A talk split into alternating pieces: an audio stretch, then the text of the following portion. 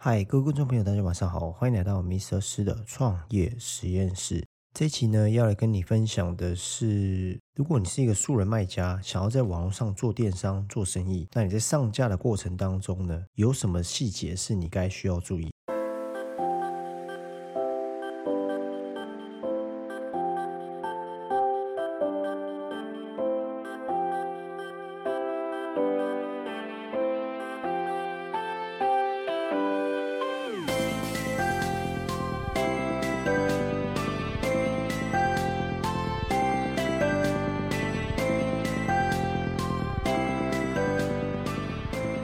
嗨，大家好，我是 Marty，欢迎来到这一期的 Mr. 斯的创业实验室。那如果你还没有听过我的频道，或是你还没有追踪我的频道，我建议你可以回到第一集。那第一集我有提到说我是谁，我为何而来，以及为什么我想要创立这个频道的一些细节。那这一集的话呢，呃，要跟你分享，因为这一集我想要插播一下啊、在上个礼拜。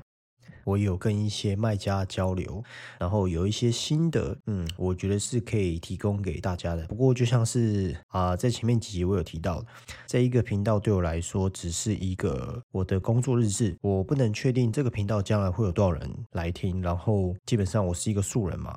我怎么样从一个素人开始，然后在二零二零年的时候的过完年，大概两三月的时候呢，在第二个月的过程当中，我就让我的营业额破万。呃，这期想要聊一点啊、比较特别的一些想法，在应该就在上礼拜，因为我录制这个节目的时候是二零二零年六月一号啊，呃，在 FB 滑的时候，刚好是五月天在这个啊、线上做呃线上演唱会。我刚看了一下，大概十一点多的时候，刚刚五月三十一十一点多看的时候，诶，有十一万个人在线上观看。那我从这个层面来谈起，就是。演唱会因为疫情的关系，所以就改成线上。所以当然呢，也会有非常多的企业跟很多的商机，它逐渐转为线上的模式。当然，我觉得在二零年、二零二零年是一个非常特别的一年，因为因为疫情的关系嘛，所以让一些无论你在做什么样行业的生意或什么样模式的生意，不断的了解到说，原来线上是可以产生更多商机的。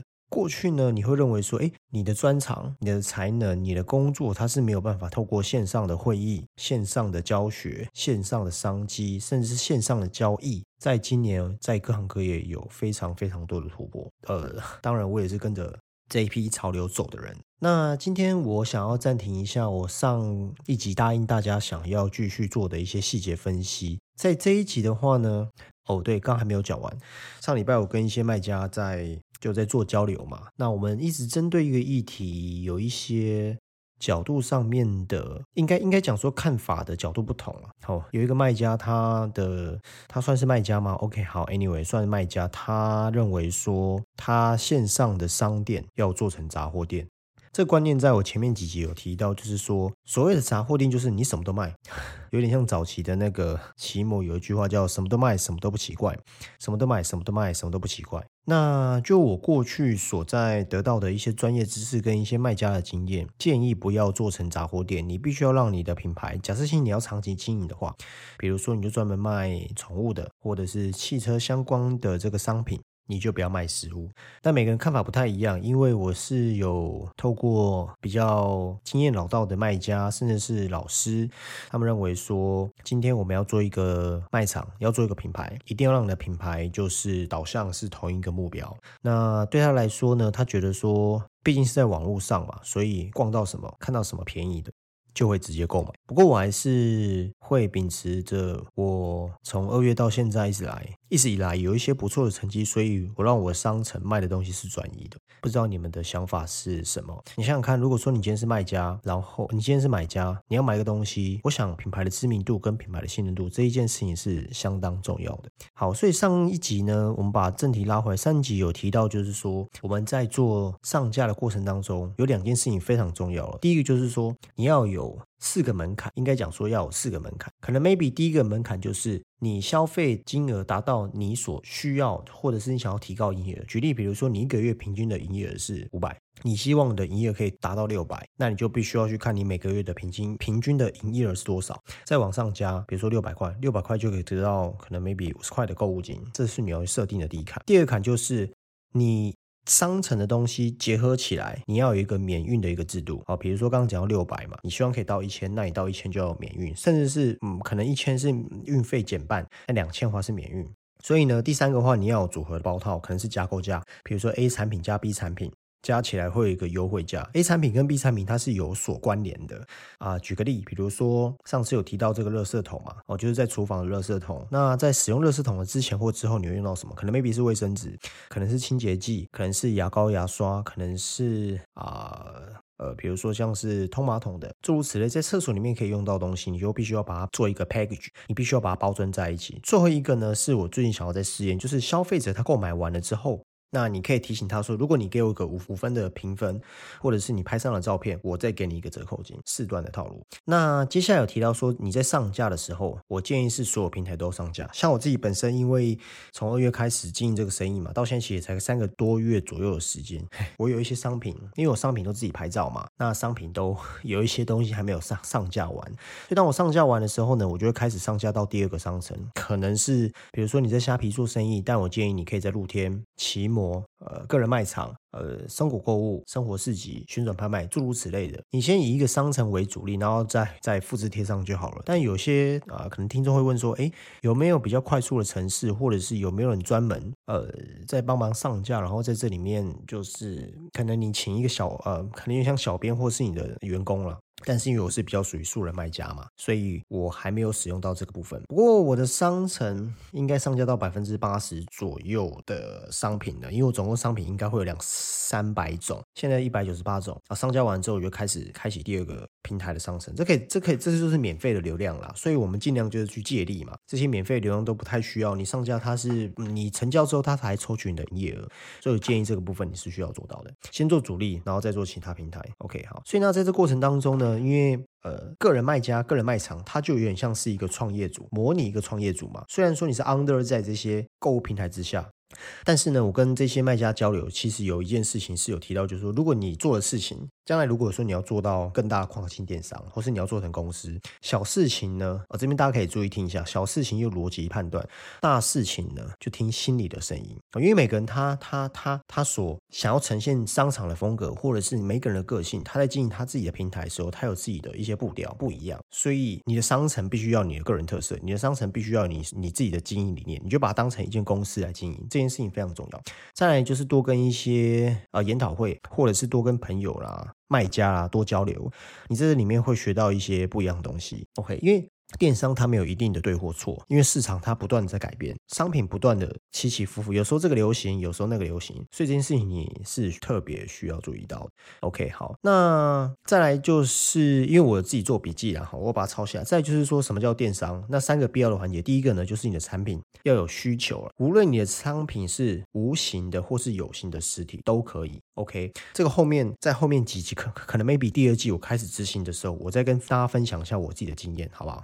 在家要有系统，系统呢？如果说你是个人卖家，其实基本上你的系统就已经 under 在一些平台电商之下，所以这个部分我觉得你不用太担心，除非你自己要像成立一个个人的网站，比如像 Shopify，Shopify 我还没有还没有还没有接触，不过就最近网络上很夯嘛。不过 Shop Shopify 它就是一个个人自建站，就是说它有一个公版，这个公版可能有几个主模啊，你跟他买这个系统，然后你就可能这个系统它已经安排好的每每笔像填充题这样，所以你可以把你的商品放上去，就这样很简单，这很多。多公司在用了，但是它有一个缺点，就是它的流量必须要你自己导。才能来到你的个人私人网站。再最后叫流量，你必须要注意到你所谓的，无论是你是花钱的流量或是自然流量。但我建议你，如果是个人卖家的话，你刚开始你就 under 在这些电商平台之下，因为会来到这些电商平台的人，基本上他就是自己想要买东西，对吧？好，然后再来就是电商跟网络行销不是同一件事情。电商呢，它比较属于你在做买卖；网络行销，它可能你必须要设计一些图片，设计一些文案，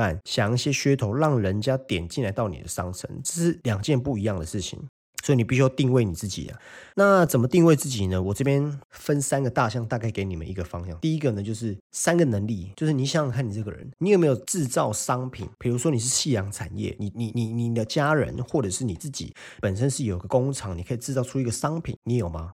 如果没有的话，那你就必须要考量到你的选品能力。所谓的选品，就是说你今天要进什么货进来卖，你对于这个市场的需求度大不大？我打个简单的比方，比如说你是美发师，所以你可能很理解到，在美发的行业，你的洗发乳要用干性、油性，那或者是美发师他所用的剪刀是多多什么样的材质，什么样的多长的长度，你对这个市场了不了解？你知不知道这个市场所需求的是什么？你有没有选品的能力？这第二个部分，对不起，这第一个部分。第二个部分就是你有没有架设网站的能力？这就是定位你自己的资源你自己会做一个网站，或者是呃，你有没有 landing page？你可不可以做一个 landing page，或者是自己的呃这个能力？第三个，你有没有网络行销能力？网络行销能力呢？这边比较导向是，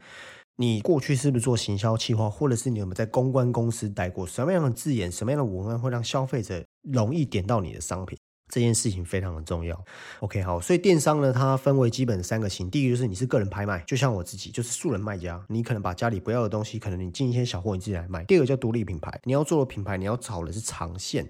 你有一个品牌的理念，你是用心的下去经营，不像是杂货店，不像是这个从头到尾都需要操刀了哈。那我还是很浅，所以这个部分，如果将来品牌有做到大的话，再跟大家分享。第三个就已经是企业了，企业的话，比如说。比如像屈臣氏，屈臣氏它已经它有自己的网站嘛，它有实体店面，但是它也有跟虾皮在呃商城里面又有自己的一块哦，所以简单讲，行销的话就是文字有力量，文字跟这个文案非常的重要。那再来选品的是我给你的建议哈，这是我前几天跟这些卖家交流出来的，先不要贪心，宁愿把它卖掉啊，也不要把货卡住哦。所以我建议你就是你选择的商品，无论是在哪一个层级的，呃。建议你是你的进价是五百块到两千块之内，五百块到两千块之内，重量不要超过五公斤。然后，如果是成本比较低的，一个刚开始先赚一百块就好了。好，你自己去，这个是一个大方向，让你自己去去斟酌一下。这个是我上礼拜，因为为什么想要突然录这样的一个呃安插一个这样子的一个想法跟一个这样的工作日志。这是给大家一点点的参考，呃，不过我我我最后分享一下我我我我这一个礼拜的工作的这个进度。我后来发现啊，如果说你合作的卖家他可能正在做海外的市场，呃，可能你变成海外的卖家，他你不需要额外的费用，或者是运费也不会特别贵，诸如此类，因为刚开始在开放嘛。我建议你，如果说你想要把电商这个市场做成一个长期的规划，我建议你是需要去申请一个公司。申请公司其实不太难，不是太难呐。简单来讲，就是你可以开发票，开同一编号，合法的、合法的可以让政府抽税。我建议你这样子做，因为这会是将来的趋势啦。如果说你想要把这一块当成长久经营，而不是只是把家里东西卖一卖、炒短线，然后没有想要建立品牌的话，倒是不用。不过如果要长期来讲，我建议是要做到。开自己的一间公司啊，因为早期的呃，在网上买东西，其实这些东西是不需要，但是有一些啊，在法律上的一些规定啊，包含是我们现在从中国大陆进货，你也要实名制。好，这个这个后面一些细节，因为我也不是太专业，就是以素人的经验来分享，我觉得这块是非常重要的。好，那海外的卖家，你要先先先先占一个领头，即使你的产品很少，或者是你根本不知道怎么做海外的市场，其实现在都很方便。将来你要做到别的商城，跟想要做到跨国的市场，你会更有更有头绪。好，那还有一点是我在这个礼拜我自己发现，哈，就是经营这个电商平台大概三个多月左右的时间，我后来发现一件事情，在上集里面我有提到说，假设你今天是一个电商平台的老板，你当然希望说这些个人卖家也好，公司卖家也好，under 在你的系统之内，你也希望他可以成交，因为你的你的你的收入来源最早是广告费跟抽中间的手续费嘛，那你会让什么样的事情，或者什么样的程序，让这件事情可以更更容易达成？好，我我讲白话为你，就是在这个礼拜，我后来发现一个数据，我现在的商城大概会两百个商品，我都是个人卖家，然后一步一步慢慢自己上。后来我发现，如果说我在这个礼拜我上架了一些商品，我发现我这个礼拜就会卖出掉卖卖出比较多东西，但是我卖出的东西可能不是我新上架的这些商品，而是过去的。所以，我我我我自己的经验就是说，而且屡试不爽。虽然我没有我没有很明确的数据或者证据，但是我认为这些电商平台它鼓励你多上架一些商品，做 update 你的资讯的时候，你的演算法就会往前跑。